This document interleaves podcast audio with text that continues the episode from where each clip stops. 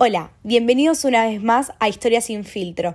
Espero que estén llevando muy bien la cuarentena. En el día de hoy estamos con nuestras dos conductoras. Hola Martina y Renata. Hola, buen día. Espero que estén bien. En el programa de hoy tenemos una historia que parece interesante, la cual nos la mandaron unos chicos de México. ¿Es así, Renata? Confirmo, Martina. Estos chicos nos mandaron archivos de un diario sobre la vida de Filiberto, el cual cuenta su historia. Para ponerlos en contexto, investigamos sobre esta historia que dice que en Semana Santa un hombre de 40 años llamado Filiberto murió ahogado en Acapulco, aunque antes había sido despedido de su empleo en la secretaría. Al morir, Frau Müller no aceptó que se velara a pesar de ser un cliente antiguo en la pensión. Un amigo de Filiberto fue hasta donde éste se encontraba para llevárselo, y junto a él se trajo algunas pertenencias de este como 200 pesos, un periódico drogado de la Ciudad de México, cachos de lotería, un pasaje de ida y un cuaderno barato.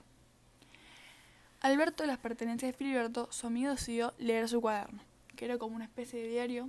En este, Filiberto contaba cómo era su vida. Bueno, espero que hayan entendido bien. Comencemos con la historia. En las primeras hojas del diario, Filiberto recordaba momentos que sucedieron 20 años antes, en el cual estaba con sus amigos tomando café. Luego de reflexionar, distingue que de estos momentos solamente queda el recuerdo, ya que todos han cambiado. En segundo lugar, aparece Pepe, otro viejo amigo de Filiberto. Estos debatían sobre el cristianismo en México. Pepe sabía el amor que le tenía Filiberto al arte indígena. Este coleccionaba estatuillas, ídolos y cacharros. Al saber esto, su amigo le comenta que existe una tienda en la cual venden una réplica exacta del Chacmul. ¿Y qué pasó? ¿Fue a comprarla? En eso estamos. Al enterarse de esto, Filiberto aprovechó y fue el domingo en busca del Chacmul. Al encontrarla, la trasladó hacia su casa y la dejó en su sótano. Días después de su compra, las cañerías comienzan a fallar y generan una inundación en este. Luego fueron a arreglarlas y raramente la figura seguía intacta. Una vez que la casa volvió a la normalidad, Filiberto comenzó a escuchar ruidos y las tuberías volvieron a descomponerse, inundando nuevamente el sótano. Igual paren, aún parate, qué mala suerte que tenía este Filiberto, por Dios, yo te juro que me muero. Sí, la verdad que sí, pero bueno, pero sigamos. Luego de esperar al plomero, secamos el sótano, y Filiberto vio que el chacmul estaba cubierto de lama, salvo sus ojos, que seguían siendo de piedra. El domingo fue a raspar el chacmul para sacarle el moho que tenía. Filiberto tardó mucho en sacar todo lo que éste tenía, y cada vez que lo raspaba, la figura parecía resplandecerse. Al terminar, decidió tapar el chacmul con un trapo y esperar hasta el día siguiente. Al volver, el trapo se había caído. La estatuilla se había endurecido, pero no había devuelto a la consistencia de la piedra. Filiberto comenzó a observar detenidamente el chacmul y notó que algunas partes de su cuerpo parecía una textura de carne. Se sentía como una goma. ¡Ay, qué asco! Re rara esa estatuilla. Pero bueno, sigamos. Filiberto volvió a bajar en la noche para visitar la figura y se llevó una gran sorpresa al ver que el chacmul tenía vello. Ante ver lo sucedido, este comenzó a asustarse y dudar sobre si ir al médico o deshacerse el chacmul. Hasta aquí la escritura parecía de Filiberto, aunque estuvo tres días sin escribir y cuando volvió, ese 25 de agosto, la escritura parecía haber sido escrita por otra persona. No, qué raro, la verdad. Pero bueno, no importa, sigamos.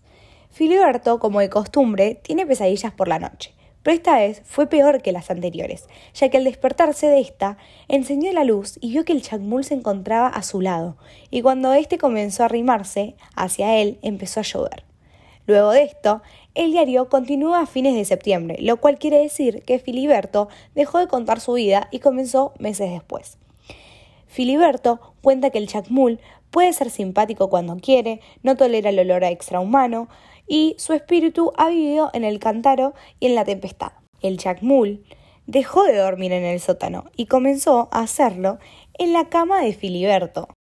Ah, no, yo lo mato. Pero mejor sigamos con la historia. En las épocas de sequía, la furia del chacmul se desata, y es que al parecer no puede sobrevivir sin agua, lo cual provocó que éste inundara la sala. Filiberto amenazó al chacmul con devolverlo a la tienda y la reacción de éste fue renovofetada la cual le dolió mucho.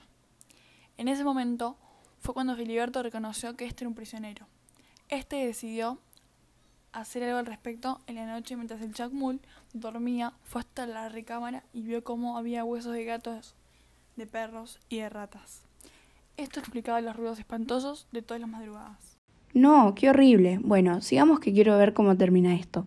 Cada día era peor para Filiberto. El chacmul cada vez lo vigilaba más y lo amenazaba. El tema acá era que si no llovía, la figura iba a convertirse en piedra. Este estaba desesperado por la búsqueda de agua, y mientras esto ocurría, Filiberto pensaba en huir por la noche, irse a Acapulco y hospedarse en la pensión Müller. El momento había llegado. Filiberto agarró unas pocas pertenencias y decidió huir. Todo parecía ir bien. El chacmul no se había dado cuenta de que éste había escapado. Faltaban pocos kilómetros para que éste llegara. Filiberto, muy feliz, comenzó a buscar las llaves de la pensión, y al levantar la mirada vio al chacmul, que estaba listo para vengarse. Este, muy enojado, le empezó a pegar y comenzó a llevarlo del cuello hasta una casa desconocida. Filiberto no pudo reconocer en dónde se encontraba, y en un abrir y cerrar de ojos el chacmul había provocado una inundación en la casa. Filiberto no pudo aguantar mucho y falleció sin poder hacer nada al respecto. Ay, por Dios, qué trágica historia. Qué emocionante, la verdad. Muchas gracias a los chicos que nos dieron la posibilidad de conocerla. Una vez más, les agradecemos por acompañarnos en nuestro programa. Que tengan muy buenas tardes. Nos vemos mañana con nuevos hechos. Hasta luego.